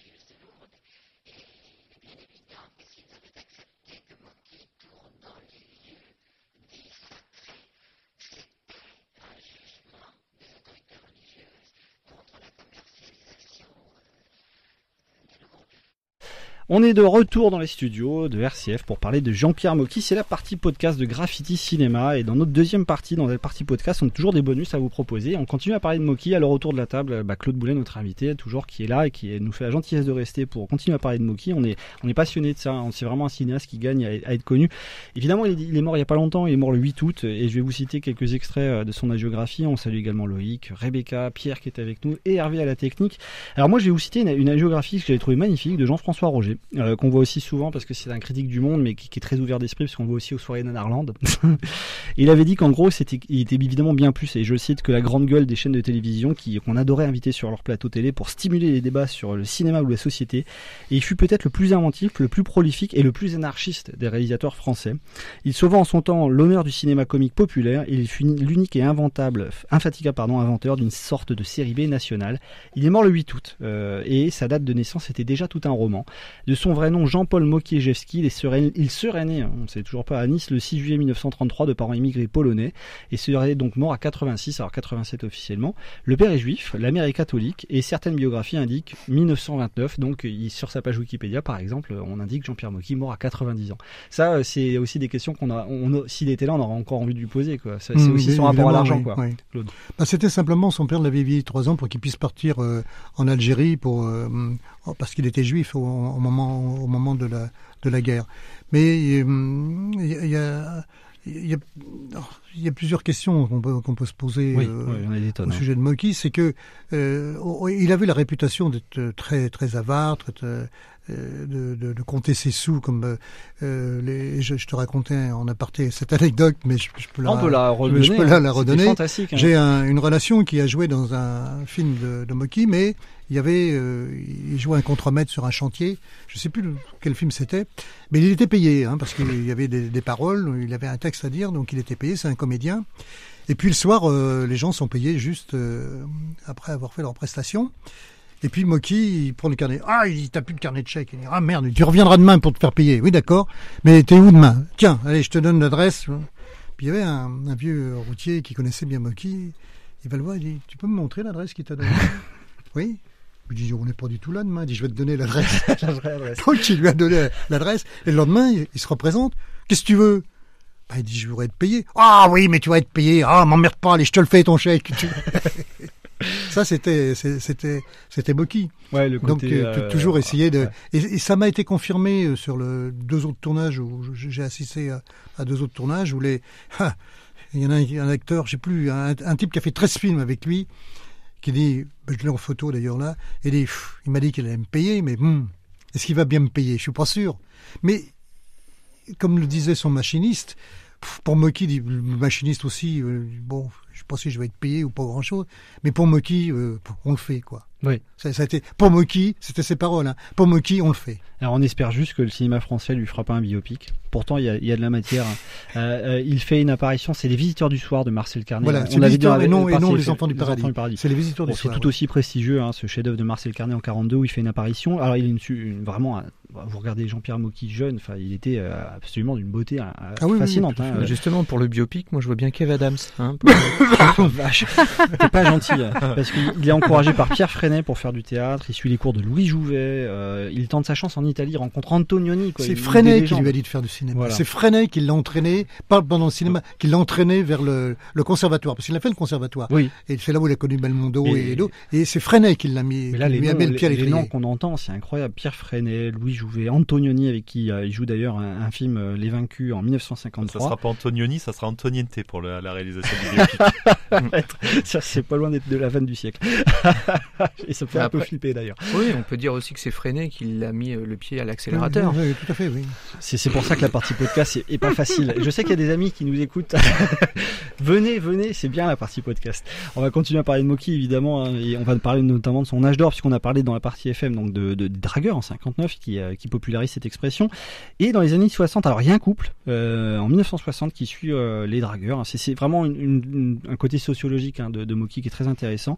Euh, 1963, les vierges sur ce, sujet de la sexualité également dont il parle énormément. Et Moki, alors dans les années 60, on commence vraiment à avoir une sorte vraiment d'âge d'or. Euh, on peut parler, s'il y a plusieurs âges d'or, c'est un débat, mais en tout cas, dans les années 60, il y a beaucoup des grands films de Moki. hein. Il y a Les Compagnons de la Marguerite en 1967, où il imagine des employés de mairie qui falsifient les certificats de mari- de mariage pour éviter la lourdeur des procédures de divorce. Rien que le, pitch du, film est absolument fantastique. Et puis évidemment, on l'a cité tout à l'heure, 68, euh, 69, pardon, Solo, qui est tourné en grande partie en 68 sur mai 68, et 71, l'Albatros. Là, on a commencé à avoir des, des films très politisés. À l'époque où Claude Chabrol va faire Nada également, hein, Ah l'adaptation oui. de, de Manchette. Donc c'est une période très riche pour Moki des, des années 60. Et qui, qui annonce les Brigades Rouges, hein, Oui. euh, qui doivent arriver dans les années 72, on, je on pense. parle sous hein. le contrôle de, de Pierre, hein, euh, les Brigades Non, Rouges en Italie, 72, euh, non. l'affaire Mattei, tous ces films-là, euh, 72 hein, de mémoire. La, Bah, mais la- Aldo 70, Moro. après précisément, je connais pas les dates. hein. Oui, oui. Là, je- C'est un expert en histoire qui ne connaît pas l'histoire. Alors, euh, Jean-Pierre Mocky, la, la question, c'est également une variété de cinéma. Il a touché énormément de genres. Euh, que ça, et, et chose très rare également dans le cinéma français. Euh, en plus de, de ce cinéma de combat, le, le fantastique également. Oui, Avec oui. la cité de l'indicible peur. Voilà, ouais, Euh, ouais. Ça, c'est quand même assez étonnant de voir que dans les années 60, il fait aussi des films fantastiques qui étaient totalement interdits euh, dans la filmographie française. Et il avait d'autres projets sur les films fantastiques et il a jamais trouvé trouvé l'argent, qui devait être tourné en Auvergne, je crois. Ouais. Effectivement, et, et ça montre bien, parce que là on est en 64, la cité de l'indicible peur. Il va chercher des auteurs parfois qui sont dont on n'a pas les droits, et c'est pareil par exemple pour euh, Agent Trouble en 87. Et J'ai vu l'auteur qui l'adapte pour Agent Trouble en 1987. C'est un auteur qui a été adapté une fois en téléfilm aux États-Unis, donc il y a cette volonté aussi d'aller chercher les, scripts, les scénarios dont les droits vont pas être très chers non plus, et qui lui permettent de faire du, cinéma euh, en, attirant du monde. Quoi. Il y a ce rapport qualité-prix qui est fantastique. C'est- bien de parler comme ça finalement parce que c'est toute sa logique. Il, est, il, est, il, est, il avait énormément de relations dans le cinéma et il était très très euh, très euh, apprécié. Et je, je l'ai jamais bon à part ses coups de gueule sur la télé, mais ça Bah. on était dans le domaine de la com- de la comédie et de la représentation, mais euh, il, il me disait rarement du mal de la profession. Mm. Et il y a eu euh, le seul problème qu'il y a eu, c'est avec Tavernier. On en parlait tout dans la partie FM On effectivement. en parlait, mais euh, tout simplement parce que euh, je lui ai demandé ce qui s'était passé à, à Moki. Et quand je lui ai raconté cette anecdote où je, je, je lui ai parlé, il me dit Qu'est-ce qu'il a dit sur moi là? Il a dit quoi là, Moki? Euh, Il a dit quoi là, Bertrand Il a dit ça. Bon, mais il a, il a pas, il a pas du tout relevé.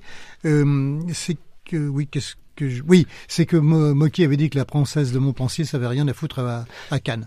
Alors ça, ça avait pas plu, pas plu à, à Bertrand Tavernier, mais il a dit que c'est un film qui ne devrait pas du Bah là, on est dans, le patrimoine du cinéma français, Ouais, hein, avec euh, deux, deux styles radicalement différents. Je sais pas, les amis, hein, si vous, ça vous interpelle au niveau du personnage ou même des films qui vous donnent envie de, de découvrir ou redécouvrir euh, Moki.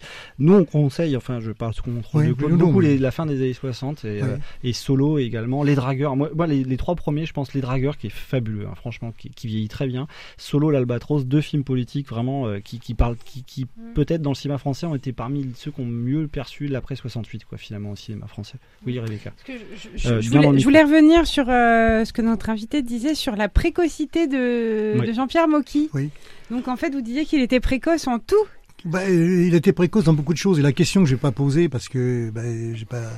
Il m'avait donné ce- son numéro de portable. Il dit vous m'appelez un dimanche et on conviendra d'un rendez-vous un dimanche. Je ne l'ai pas fait. C'était vous étiez précoce en tout. Dans- en quoi n'avez-vous pas n'avez-vous pas été précoce? Et je n'ai pas la réponse, mais j'aurais souhaité savoir parce qu'il a eu ses deux bacs. Je vous disais 14 ou 15 ans. Il a été père à 14 ans. Euh, il a eu, je crois. euh, 17 enfants. Enfin, c'est- 17 enfants. Ah ouais. Bah, il a eu euh, de alors, il y a, il y a toujours cette. euh, et ça, je vais poser la question en aparté au sujet de Stanislas Norday, qui serait, qui serait en fait son fils, qu'il a, qu'il a pas reconnu. Je suis pas du tout sûr d'ailleurs que c'est ce qu'on dit qu'il le voyait pas. Bah, c'est un homme de son temps, hein. c'est vrai que c'est une union libre, euh, et, mais en tout cas il y avait. Ah oui, euh, tout à fait. voilà, et qui était euh, sa mère était, il, il aimait beaucoup les Miss France. euh, Ah, euh, oui, c'est un abonné. Oui, il, a eu quelques quelques quelques Miss France. euh. Puis il reconnaît un amour fou pour Anouk Aimé, euh, qui joue dans les Dragueurs. Oui, et qui, qui d'ailleurs film. le- le- le- le- l'a toujours repoussé. Voilà. L'a Et- toujours repoussé. Et dans tous ses bouquins, dont euh, il Oui. parle d'Anouk Aimé comme euh, vraiment étant le rêve euh, Oui, qu'il n'a jamais pu oui. obtenir, quoi, Oui. euh, en termes de, de, de séduction. Et c'est vrai que bon, pour le coup, là, on le comprend. Hein, Anouk Aimé, il a, il est, c'est vrai que pour le c'est une des plus, plus belles femmes des années 50, 60 et même tout court. Euh, donc c'est vrai qu'elle joue dans les Dragueurs, un rôle secondaire, mais euh, elle est présente avant elle aussi de tourner en Italie des, des immenses chefs-d'œuvre que l'on connaît. Alors on va continuer à parler de Moki dans la deuxième partie de notre podcast. J'ai des questions pour vous, les amis, euh, notamment sur l'œuvre de Moki. Alors évidemment, vous connaissez mon côté un petit peu persifleur. Euh, ce sont des questions à choix multiples pour voir si vous êtes super balèze et si vous êtes calé sur Jean-Pierre Mocky. Alors on va commencer directement. Bah tiens, je vais proposer à, à notre invité, à Claude, euh, d'ouvrir le bal. Euh, je vais te proposer quatre propositions. Oui. Et il y en a une seule qui est vraie dans les quatre que je vais te donner. D'accord? Oui. Ça concerne Jean-Pierre Mocky. Alors laquelle est vraie dans ces quatre propositions? Jean Seul joue dans Solo de Jean-Pierre Mocky. Roger Corbeau joue dans l'Albatros. Paul Débile joue dans Le Piège à con. Ou Rocco Siffredi joue dans Les Dragueurs. Laquelle est juste? Alors il n'est pas facile, hein, je suis, je suis Rocco. Siffredi ne joue pas dans les dragueurs. Ça c'est faux, effectivement. Ça c'est bien. Euh, la- la- la- J'ai Jean Seul joue dans Solo. Est-ce que c'est vrai ou faux ça? Moi, je dirais que c'est faux. C'est faux aussi. Et il reste Roger Corbeau joue dans l'Albatros ou Paul Débile joue dans le piège à con. je pense que Paul Débile joue dans le piège à con. Eh ben non, je suis Non, désolé. c'est- l'autre, Je suis ouais. désolé de te piéger. Voilà, c'était Ouais. Roger Corbeau joue dans l'Albatros. Je suis vache parce que c'est un, personnage ultra secondaire qu'on doit voir dans trois plans. Mais la vanne me faisait mourir de rire.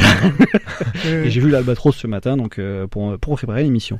Alors je continue avec euh, Loïc à ma gauche, euh, qui compose le thème de l'Albatros. Si tu as été très attentif tout à l'heure. ABCUD, Kinvé, la bande à Basile, Léo Ferré ou Jean Ferrat. Euh, Léo Ferré. Et ouais, c'est Léo Ferré, effectivement, bien vu, euh, Loïc, euh, c'est bien vu. Léo Ferré, alors, on le disait tout à l'heure, il y a eu des bandes son formidables. hein. Léo Ferré, Georges Moustaki pour Solo, Maurice Jarre pour les Dragueurs, enfin, c'est, ça en impose quand même. Oui, Vladimir Kosma.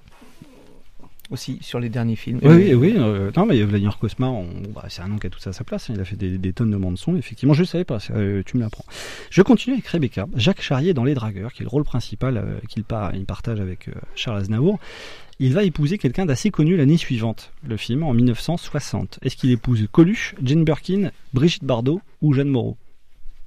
L'ac- L'acteur, hein. L'acteur Jacques Charrier, ouais. Il épouse qui? Tu peux redonner les. Coluche, Jane Birkin, Brigitte Bardot ou Jeanne Moreau Qui épouse-t-il? Moi, je dis Brigitte Bardot. Effectivement, ouais, Jacques Charrier, le rôle principal des Mhm. dragueurs, épouse Brigitte Bardot et qui va être mariée pendant trois ans. Voilà, notamment.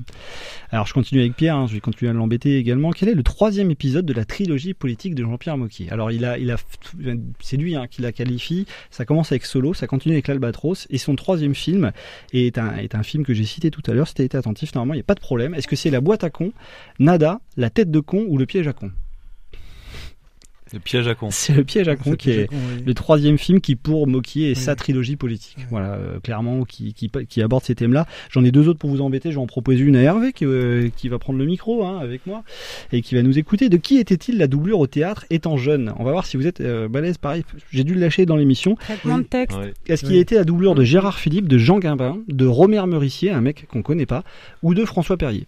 ABC ou D Hervé. François Perrier. François Perrier. Eh ben, on manque de bol, c'était Gérard Gérard Philippe. euh, et je l'ai dit tout à l'heure, tu n'écoutes pas l'émission que tu réalises, Hervé, c'est mal ce que tu fais.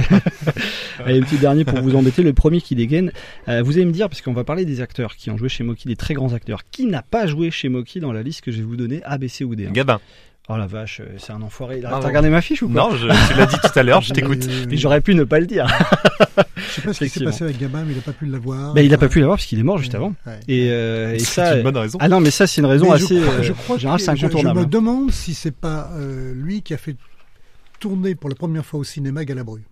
Euh, c'est une bonne question. J'ai pas la réponse parce que j'ai pas envie de dire de bêtises. C'est ce qu'il dit, hein, c'est ce qu'il m'a dit. Voilà, mais Maintenant, tout le problème de Galabru n'étant pas là pour répondre. euh, le problème de Moki, c'est que tout n'est pas vérifiable. Et c'est vrai que Jean Gabin, il a, il a failli l'avoir et euh, il, est, il est malheureusement parti juste avant. Il a même fait des essais de costumes, ce que raconte Moki dans la plupart de ses bouquins. Et il est, c'est un des, des plus grands regrets parmi ce- la question que tu avais posée dans son interview de fait de pas avoir de sous, mais également de pas avoir fait jouer Gabin, qui était un grand rêve pour lui, quoi. Je, je- je- je rigole parce qu'il a fait, je sais plus sur quel film, il, y avait, il fallait des costumes. Il fallait des, des costumes. Mais on va pas leur payer des costumes. Mais ils vont se démerder, ils vont venir avec, le- ils vont venir avec leurs vêtements. Mais on va pas leur payer ça quand même. Mais il manquerait plus que, que la production paye, paye les costumes des, des acteurs. Nous on va. Il s'était insurgé contre ça.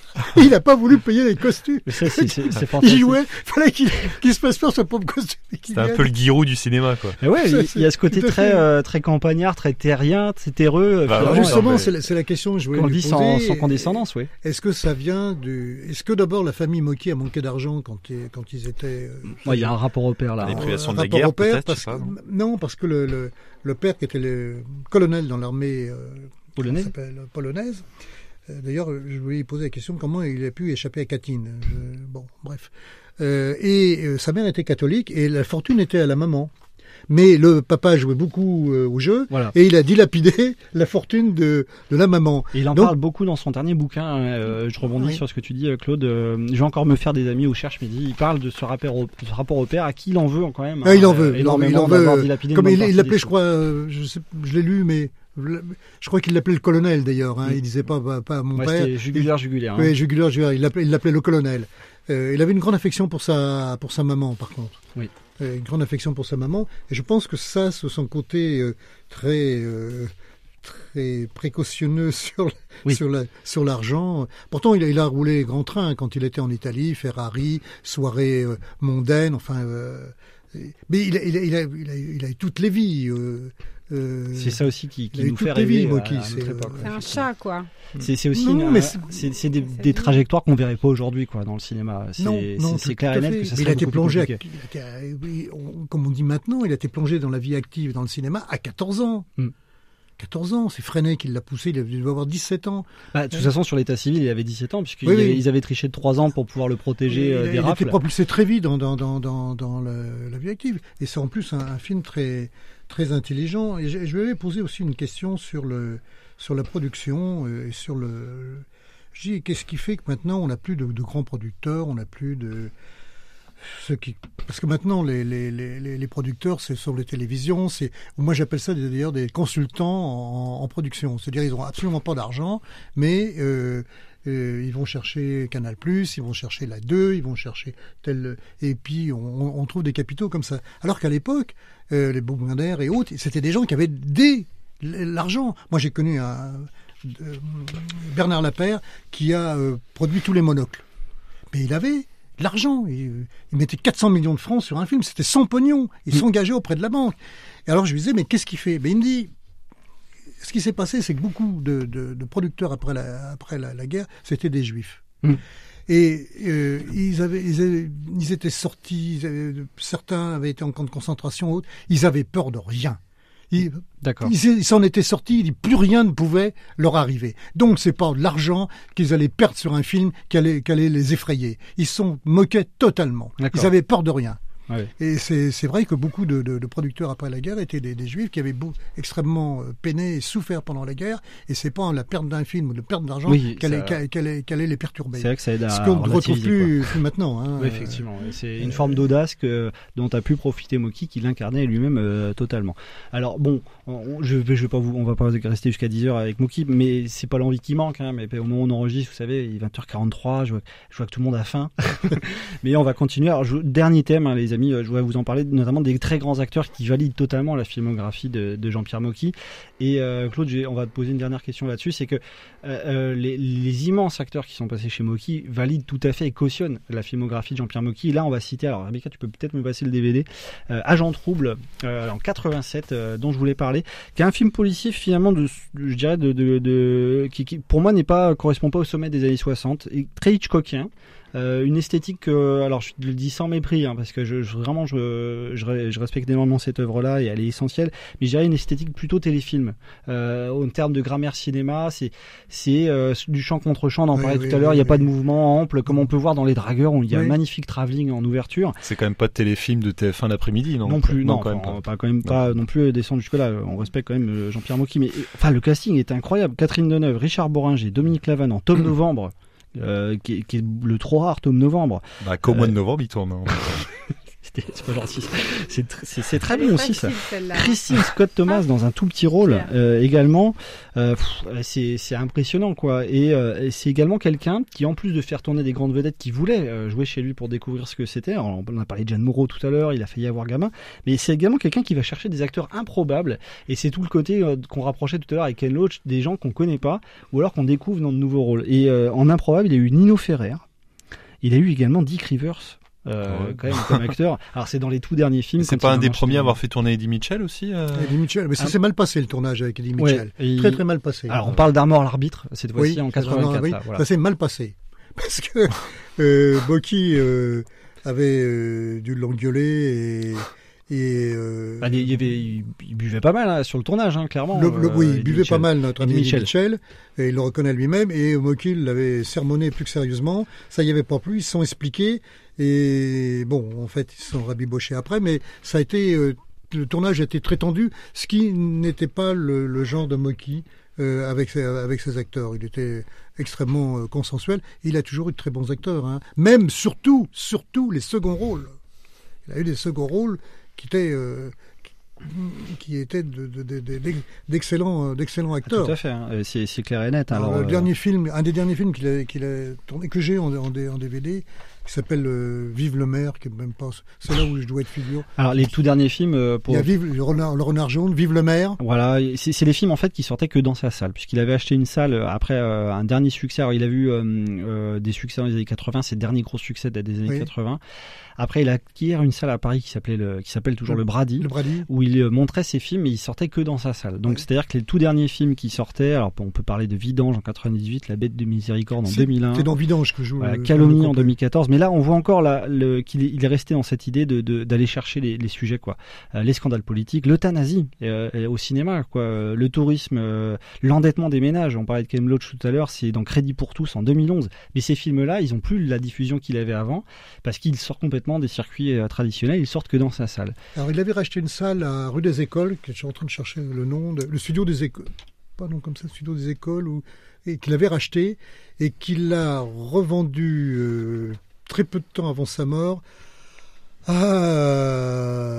au mari d'Isabelle Huppert. Donc je sais D'accord. plus qui Ah, voilà, c'est. pas. Le mari, il a, il a, il a revendu, qui est, qui est producteur, il a revendu cette salle-là, mais surtout le, son dernier gros coup financier qu'il a fait, c'est la vente de tous ses films à Canal. euh, Mm. Oui, Canal+. effectivement. Voilà, et puis on, bon. on, on, Et touche ce qui du fait que si bois. un jour vous voulez faire des cadeaux à vos Voilà. enfants ou à vous-même, Il y a des très beaux coffrets. Il y a, il y a un très beau coffret que j'ai et où il manque quand même 4-5 films parce que euh, Le Renard jaune y est, mais Vive le maire n'y est pas. Et les tout derniers qui Euh, et très le- malheureusement. Le, le- le tout dernier, qui je ne sais pas s'il a été terminé et monté. Bon. Ouais. Euh, C'est tout mal qu'on souhaite à ces films-là, en tout cas, c'est d'avoir de très belles éditions DVD pour, pour les revivre. Mais c'est vrai qu'il était, il avait une œuvre très prolifique qui rend déjà, bon, bah, d'un point de vue numérique, l'œuvre plus compliquée à suivre que celle de Kubrick, par exemple.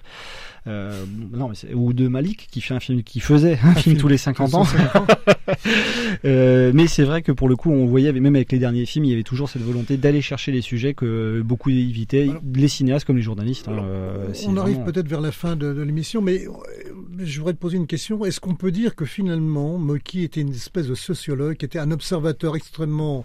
euh, euh, qui avait beaucoup d'acuité pour observer le, fonctionnement de la société française et, et j'allais même dire des, des, rapports humains? Ah bah euh, mo- moi je, le partage tout à fait. Après c'est vrai que y a, l'ambition cinéma, c'est peut-être un peu délité à force d'énormément tourner et quand il quand il est tombé parce qu'il a toujours vécu le cinéma euh, dans une forme, je pense, hein, cela c'est mon idée très personnelle, dans une forme de conflit et on en parlait. C'est pour ça que je, je situais la tête contre les murs de Frangy. On lui vole son film hein, littéralement. Euh, et c'est un acte de naissance au cinéma qui est très compliqué pour lui à vivre. Oui, oui. Euh, donc du coup il s'est tout le temps construit dans ce conflit-là malgré lui, je pense. C'était pas un homme de conflit et c'est La zizanie. Euh, euh, oui, oui, tout à Non, c'était pas un homme de conflit. Non, euh, Non, on voit bien parce pas- qu'il a, il a une excellente réputation. Jeanne Moreau, tout à l'heure, on a passé un extrait, on parle magnifiquement bien. Il n'a jamais eu de conflit euh, en dehors, bon, bah, effectivement, des, des, des règles de base. On dit avec Eddie Mitchell qui venait euh, sous une fois sur deux sur le tournage. Bon, bah là, il a. Mais en tout cas, on voit bien qu'effectivement, il choisissait très bien ses sujets. Par contre, c'est vrai que peut-être, alors après, moi, c'est encore une fois très personnel, et on encourage les gens à découvrir les films de Moki. En termes de direction d'acteur, de mise en scène, ça s'est peut-être un peu dédité dans certaines périodes. Il y a eu des périodes de creux où des films peut-être euh, sont moins poignants que d'autres. Et euh, c'est pour ça que Les Dragueurs, par exemple, je trouve que c'est un de ces très grands chefs-d'œuvre qui est ignoré et qui est souvent un peu mis de côté, alors que finalement c'est un film qui, qui vit fam- magnifiquement bien. Quoi. Il y a des blancs d'une ambition folle. Et à force de tourner à la fin, quand il était euh, sur la corde à, à financer ses films, je pense que ça s'est un peu perdu cette richesse-là. Ça n'enlève rien au fait qu'il choisissait formidablement bien ses sujets. Quoi. C'est, quelqu'un qui avait Ah oui, cette patte-là euh, fantastique et qui aurait pu faire aussi un, un superbe scénariste puisqu'il a signé, également Oui, signé. oui. enfin, Je pense qu'il qui était, était scénariste également, meilleur hein. Que, que, que cinéaste. bah, lui-même euh, reconnaissait que bon, bah, même avec du pognon, on peut pas tout le temps faire des, des très bons films, mais il y avait cette volonté d'avoir euh, le cinéma comme rôle social, c'est-à-dire le cinéma qui vient informer, qui vient jouer un rôle euh, social. Le miraculeux, moi je trouve que c'est- extraordinaire. Un type qui se fait renverser par une voiture sur un passage clouté, c'est Michel Serrault. Mhm. Tiens, Tiens, finalement, je vais faire payer, la, je vais faire cracher l'assurance. je vais me mettre en fauteuil Il roulant. est génial ce film. Euh, Y, a, il y a un- il y a un moment qui est très, qui est, qui est très chouette, c'est qu'ils sont tous à l'hôpital dans des fauteuils roulants. Et il dit, il y a sûrement quelques- quelques-uns qui doivent tricher. Il arrive avec un sifflet, on feu Hop, il y a les types qui se lèvent des fauteuils, et lui, il fait juste ça, et il se lève pas. Et on- tout le monde lui dit, mais alors comment, comment tu vas faire? Ben, C'est simple, je vais aller à Lourdes, il va y avoir le miracle, et je vais remarcher. Et là où le film est moral, c'est que quand il plonge avec son fauteuil dans l'eau froide de l'eau, il est bien paralysé. et euh, c'est avec Poiret, Serrault. Enfin, c'est la seule fois où il a eu Poiret, Serrault. Euh, ensemble. Et c'est vrai que ce film-là montre bien tout le rapport qu'il avait à, à la religion, qui était à la fois de, de conflit, mais également de très sain, puisque il critiquait vraiment tous ceux qui, qui allaient vers les, les textes sacrés et vers la pratique religieuse avec hypocrisie. Quoi. Voilà. Et il y avait tout le temps ce côté moral euh, qu'on relevait dans, dans l'œuvre de Moki. Donc, euh, bah, on vous encourage vraiment à être curieux avec Moki parce que c'est vrai que c'est un gueulard sur les plateaux. Et d'ailleurs, mon quiz de fin euh, va rebondir sur cet aspect-là. Mais il y avait comme une vraie richesse dans son cinéma et un vrai intérêt. En Ta, ta femme ne connaissait pas cette anecdote, mais qui est, qui est très, très connue. Euh, c'est qu'il a été euh, sur les mêmes bancs du lycée que Charles Pasqua. Charles Pasqua, qui parle dans son dernier bouquin. Et que, et, et que ils se sont perdus de vue parce qu'ils vendaient, pour se faire de l'argent pendant les vacances euh, sur la plage de Nice, ils vendaient des, des, des- ils avaient une, une espèce de sacoche, puis ils vendaient des, des, des je sais plus moi, des, des boissons fraîches. et ça- Et ils faisaient ça avec euh, Charles Pasqua. Puis ils se sont perdus de vue. Et un jour, il me dit, mais, je l'ai revu ministre.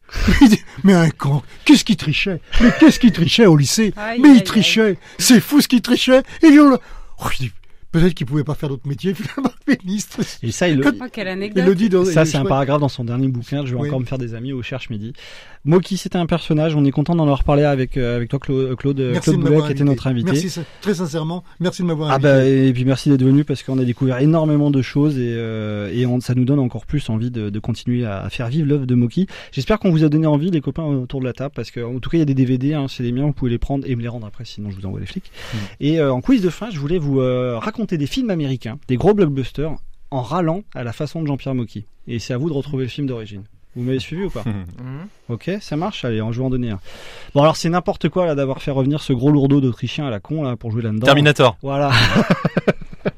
Effectivement, c'est d'une tristesse. Les robots, ils savent faire que des fins du monde. De toute façon, ça n'a aucun intérêt. C'était Terminator. Puis Bien ça coûte Pierre. un pognon de dingue Alors, mon deuxième, c'est euh, de toute façon, c'est espèce de gros con de dragon. Il défonce tout et on appelle ça du cinéma, mais c'est n'importe quoi. Cette Game of.